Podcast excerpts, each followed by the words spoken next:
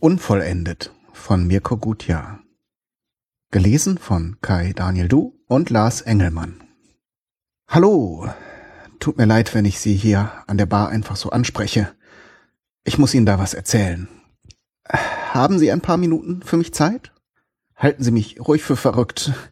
Das würde mir auch so gehen, wenn mir jemand diese Geschichte vortragen würde. Aber erzählen muss ich sie Ihnen. Anschließend verstehen Sie hoffentlich, warum. Bestellen Sie sich derweil gern was auf meine Rechnung. Verstehen Sie, sozusagen als Gegenleistung fürs Zuhören. Ein Single Malt Whisky. Unbescheiden sind Sie ja nicht gerade. Na schön, Geschmack haben Sie jedenfalls. Also zwei Whisky, Max. Kein Eis für mich. Danke. Wo fange ich an? Es war genau hier, wo mich das Einhorn angesprochen hat damals. Sie schauen verwirrt. Ich fange vielleicht besser nochmal an. Es war vor etwa fünf Jahren, als ich wieder einmal in Max Bar kam. Es sah damals eigentlich alles genauso aus wie heute. Dieselben schäbigen Tapeten, sorry Max, nicht persönlich gemeint, dasselbe schummrige Licht. Aus der altersschwachen Jukebox drüben neben der Tür drang wie immer gedämpft Musik, irgendwas von America, wenn ich mich recht erinnere. Ich ging durch den halbleeren Raum, an den beiden Billardtischen vorbei und setzte mich am Tresen auf denselben Hocker, auf dem Sie gerade sitzen, und bestellte ein Bier. Meine Frau hatte mich gerade mal wieder verlassen. Deshalb war ich nicht unbedingt in bester Stimmung und bestellte ein Bier nach dem anderen. Hi, nicht, dass Sie den falschen Eindruck von mir bekommen. Ich bin kein Quartalssäufer. Aber Julia hatte es offenbar diesmal wirklich ernst gemeint, war zu ihrer Mutter gefahren und hatte sogar die Katze mitgenommen, was sie sonst nie getan hatte. Drei Monate später reichte sie übrigens die Scheidung ein. Es wäre jedenfalls untertrieben zu sagen, ich sei ziemlich niedergeschlagen gewesen. Ich war ein Wrack. Ich konzentrierte mich hauptsächlich auf den Flüssigkeitspegel in meinem Glas und merkte daher kaum, dass sich jemand neben mir auf den freien Hocker setzte. Erst als ich meinen Namen hörte, blickte ich aus meinen trübsinnigen Grübeleien auf. Howie! rief mich jemand. Meine Mutter, Gott hab sie selig, oder wer auch immer gerade für sie zuständig ist, hatte mich von dem ständig betrunkenen Priester damals in diesem gottverlassenen Nest im Sauerland auf den Namen Howard taufen lassen. Was immer sie sich dabei gedacht haben mag, demzufolge hatte nur sie allein das verbriefte Recht, mich Howie zu nennen. Und vielleicht noch meine damals zukünftige Ex-Frau, aber die hatte mich schon seit Jahren nicht mehr mit Kosenamen belegt. Sonst aber niemand. Ich drehte mich also um und wollte schon dem unverschämten Kerl neben mir die Fresse polieren, wie man so schön sagt. Ich hatte wirklich etwas zu viel getrunken. Mein Mut war dadurch in dem Maß angestiegen, wie vermutlich meine tatsächliche Kampfbereitschaft gesunken war. Doch als ich den Frechling neben mir näher in Augenschein nahm, erkannte ich, dass es ein Einhorn war. Hallo, Howie, wiederholte es freundlich. Ich weiß, was Sie jetzt denken. Der Kerl hatte oder hat zu viel von Max Hausmarke Intus. Oder ist nach dem Freigang nicht mehr rechtzeitig vor Toresschluss in die Klapse zurückgekehrt. Aber ich versichere Ihnen, es ist die volle Wahrheit. Ich kann es sogar beweisen, aber dazu muss ich Ihnen die Geschichte zu Ende erzählen. Darf ich? Gut. Noch was zu trinken? Okay, ein Bier nehme ich auch. Max, zwei Bier, aber mach die Gläser vorher richtig sauber. Also, wo war ich? Ach ja, mir gegenüber saß ein Einhorn und grinste mich an. Ich dachte natürlich erst genau wie Sie eben, ich sei endgültig übergeschnappt oder hätte Wahnvorstellung von Max Speziellem bekommen. Ganz im Vertrauen, probieren Sie besser nicht seinen selbstgebrannten. Keiner weiß, was er da wirklich reintut. Daher tat ich das Naheliegendste. Ich ignorierte es. Ich nahm noch einen Schluck Bier und hoffte, die Halluzination würde von selbst verschwinden. Aber naturgemäß lassen sich Einhörner nicht sehr lange ignorieren. Er stupste mich mit einem seiner Hufe an, ich bemühte mich standhaft, es nicht weiter zu beachten, glauben Sie mir. Aber wenn einem ein Einhorn in die Seite knufft, kann man da nicht so einfach drüber hinweggehen. Ich gab also auf und drehte mich zu ihm um. Es war noch immer ein Einhorn. Ich meine, es kann nicht sonderlich bequem gewesen sein, als ausgewachsenes Einhorn auf einem von Max Barhockern zu sitzen, aber genau das tat es. Sie haben sicher noch kein Einhorn gesehen, aber Sie werden vermutlich eine allgemeine Vorstellung davon haben. Es sah wirklich so aus, wie man es von den klassischen Märchenbüchern seiner Kindheit kennt und von den bunten Covern der fantastischen Geschichten, von denen ich früher selbst ein paar geschrieben habe. Also eine Art großes weißes Pferd mit zottiger weißer Mähne am Hals und an den Hufen, weißem Schweif und, was es zum Einhorn machte, ein gedrechselt aussehendes, spitzes, langes Horn mitten auf der makellosen Stirn. Allerdings hatte ich noch nirgends eine Illustration eines sprechenden Einhorns auf einem Barhocker gesehen, das einen Cocktail mit dem rechten Huf schwenkte. Es steckte sogar ein kleines Schirmchen drin. Das Seltsame daran war eigentlich, dass man bei Max gar keine Cocktails bekommen kann. Max glaubt nicht an Mixgetränke. Hallo Howie, sagte das Einhorn noch einmal, offensichtlich erfreut, dass ich es endlich zur Kenntnis nahm. Äh, hallo Einhorn, erwiderte ich vielleicht etwas lahm. Das Einhorn lachte wiehernd. Du kannst mich gerne Aras nennen, schlug es vor. Dann also Hallo Aras, antwortete ich im selben Tonfall. Ich blickte mich verstohlen um, als erwartete ich jeden Augenblick das Team der versteckten Kamera in einer Ecke der Bar zu entdecken. Aber weit und breit keine Fernsehleute zu sehen. Aber auch sonst schien sich niemand daran zu stören, dass ein riesiges, gehörntes Pferd auf den abgenutzten Hockern am Tresen saß und die Hinterbeine baumeln ließ. Ich seufzte leise. Du kennst mich? fragte ich. Da das Einhorn mit dem Duzen angefangen hatte, beschloss ich es zurückzuduzen. Außerdem kam mir der Gedanke dämlich vor, ein Einhorn in einer Bar zu siezen. Jedes Wesen im Märchenwald kennt dich, meinte das Einhorn in einem Tonfall, als sei das eine Selbstverständlichkeit, und nippte an seinem Drink. Jedes Wesen im Märchenwald kennt mich? wiederholte ich zunehmend verwirrter. Ich war offenbar nicht nur einem einzelnen Einhorn, dem ich noch nie zuvor begegnet war, sondern auch einem kompletten Wald ein Begriff. Aras wieherte belustigt. Howard, das menschliche Echo. Hab ich doch gesagt. Bist wohl ein bisschen schwer von KP, was? Das Einhorn schüttelte den Kopf. Oh Mann. Ich frag mich mittlerweile, ob wir wirklich den richtigen gefunden haben. Bist du sicher, dass du wirklich Howie bist? Ich hatte noch nicht so viel getrunken, dass mir mein Name entfallen gewesen wäre. Deshalb nannte ich ihn dem Wesen in voller Länge, in der Hoffnung, es könnte sich um eine Verwechslung handeln. Diese Hoffnung erfüllte sich jedoch nicht. Ja, doch. Du bist es, seufzte das Einhorn und stellte seinen Cocktail ab. Es drehte sich auf seinem Sitz zu mir herum und schlug die Hinterbeine übereinander. Dann fiel ihm offenbar auf, dass das bei einem Einhorn sehr dämlich aussah, und er machte es wieder rückgängig. Also gut, begann es und räusperte sich. Also, Howie, die Sache ist die. Ihm war die Sache offenbar etwas peinlich, und es überbrückte die Pause, indem es noch einen letzten Schluck aus seinem Glas nahm. Dann fuhr es fort. Ich sag's einfach frei heraus. Du Idiot hast uns in die Scheiße geritten. Das waren wirklich seine Worte. Glauben Sie mir, wenn einem ein Fabelwesen so etwas an den Kopf wirft, merkt man sich den genauen Wortlaut. Nehmen Sie übrigens noch ein Bier? Nein? Ich nehme noch eins. Max, ich hätte gern noch. Danke. Das muss man Max lassen. Er kümmert sich aufopfernd um seine Kunden. Wo war ich? Ach ja, dieses Riesenross hatte mich gerade beleidigt. Als ich gerade etwas erwidern wollte, breitete Aras entschuldigend die Hufe aus. Tut mir leid, aber das musste mal raus. Aber im Ernst, wir brauchen deine Hilfe.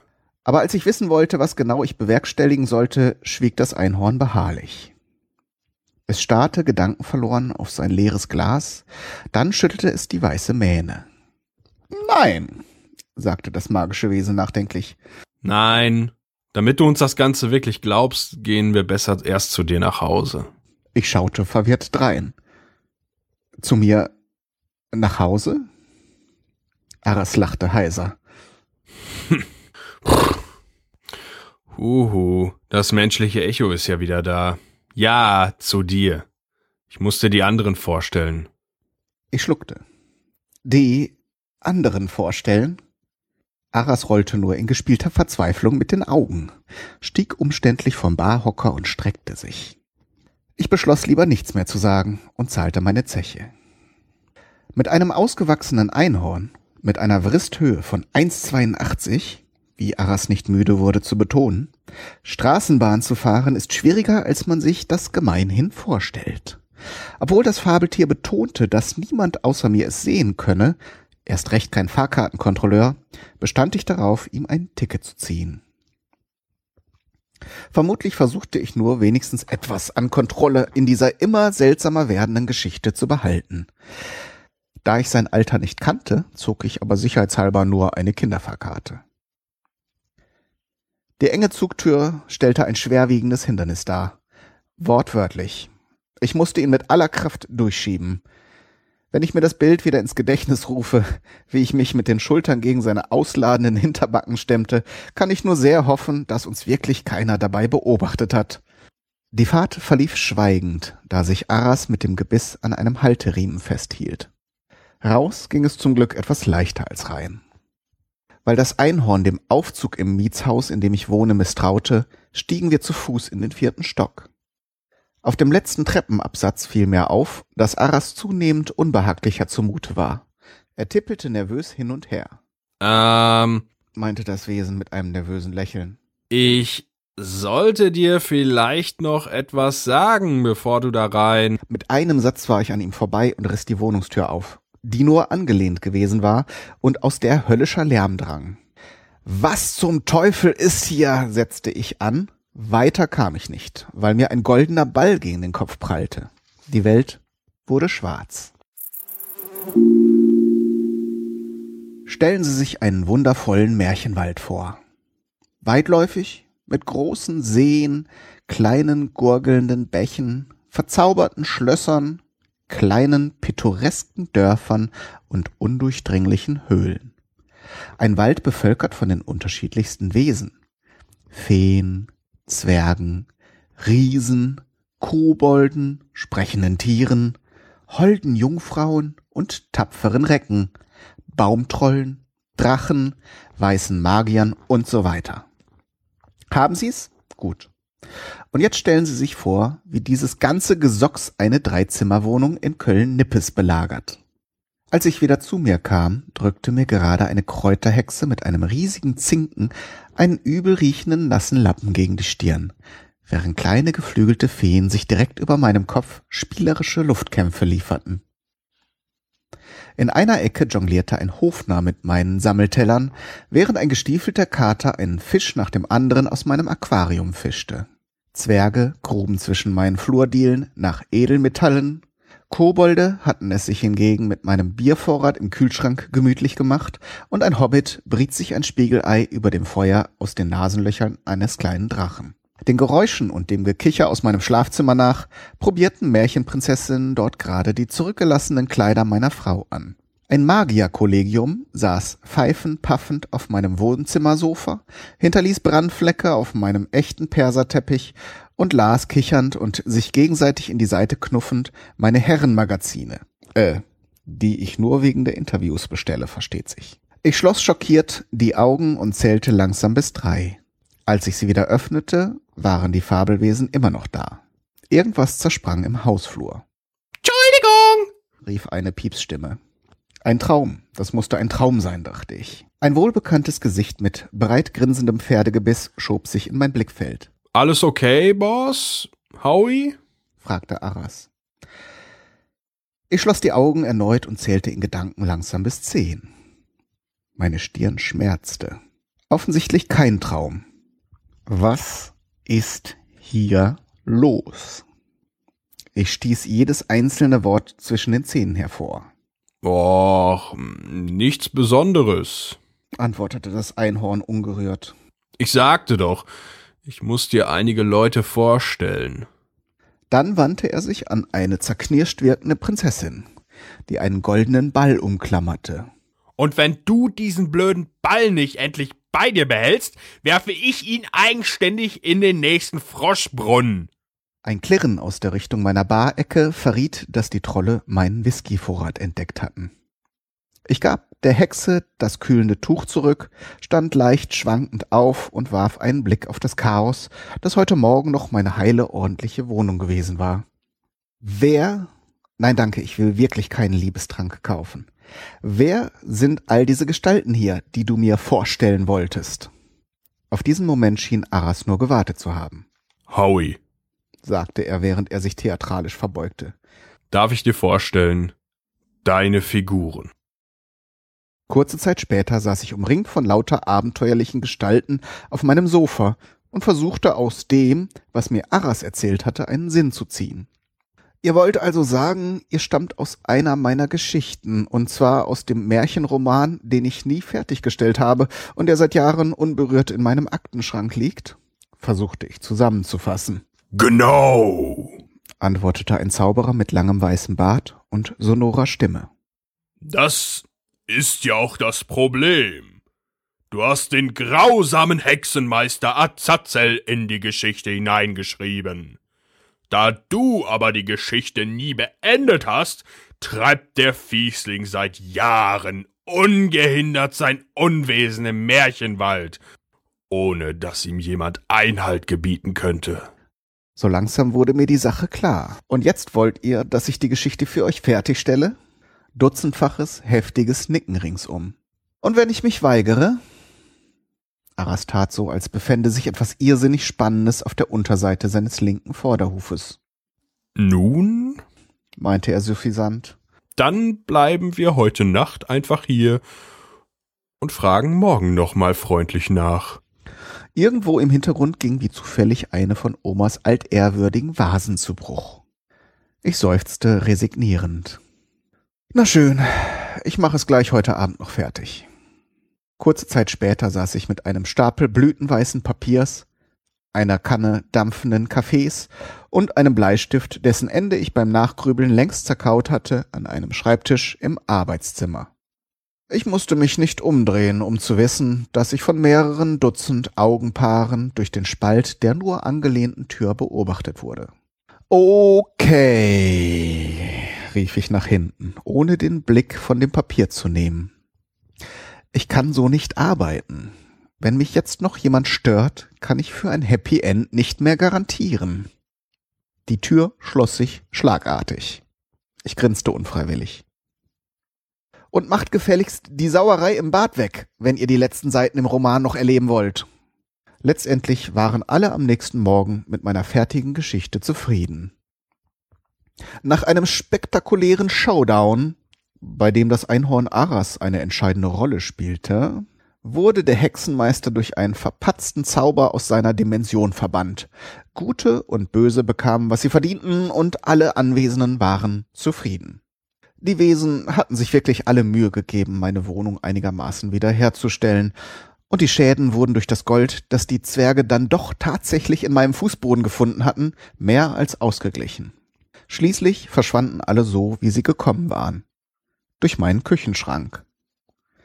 Mit ihnen verschwand auch meine signierte Best of ACDC CD. Ich verdächtige bis heute Schneewittchen. Wer hat von meinem Tellerchen gegessen? Wer hat in meinem Bettchen geschlafen? Wer hat aus meinem Plattenschrank geklaut? Dafür haben sie das Tischlein Deck dich bei mir vergessen. Und irgendwer hat meinen alten Strohhut zu Gold gesponnen. Also beklage ich mich nicht. Arras blieb bis zuletzt und bedankte sich noch einmal überschwänglich für meine Hilfe. Er verabschiedete sich mit dem Versprechen, mal wieder auf ein Bier vorbeizukommen, quetschte sich durch die enge Schranktür und war verschwunden. Zwar habe ich das Einhorn und die anderen seitdem nicht mehr wiedergesehen, aber eines Tages fand ich einen Brief von Arras auf meinem Schreibtisch. Seitdem ich seine eindringliche Warnung erhalten habe, bin ich auf der Suche nach ihnen. Ich hätte ja nicht gedacht, dass ich Sie ausgerechnet hier treffe. Ja, Sie haben richtig gehört. Ich weiß genau, wer Sie sind. Ich liebe Ihren Schreibstil und es wundert mich nicht, dass alle Ihre Romane ein voller Erfolg gewesen sind. Jetzt zum Grund, warum ich Sie angesprochen und Ihnen das alles erzählt habe. Ich brauche Ihre Hilfe. Erinnern Sie sich noch an Ihre Geschichte von dem Schriftsteller, der von einem von ihm selbst erschaffenen rachsüchtigen Hexenmeister aus einem seiner Romane verfolgt wird? Die, die Sie nie zu Ende geschrieben haben und die ganz unten in Ihrer linken mittleren Schreibtischschublade liegt? Schön. Der Schriftsteller bin ich. Ich bin Ihre Figur Howard Harrison. Ich sehe, Sie erkennen mich jetzt wieder. Ja, auch sehr erfreut, Sie endlich kennenzulernen. Ich wäre Ihnen sehr verbunden, wenn Sie meiner Story ein Happy End geben könnten. Ja, gleich hier. Papier und Bleistift habe ich dabei. Und wenn Sie sich freundlicherweise etwas beeilen könnten. Ich glaube nämlich, der Hexenmeister Azazel ist gerade zur Tür hereingekommen.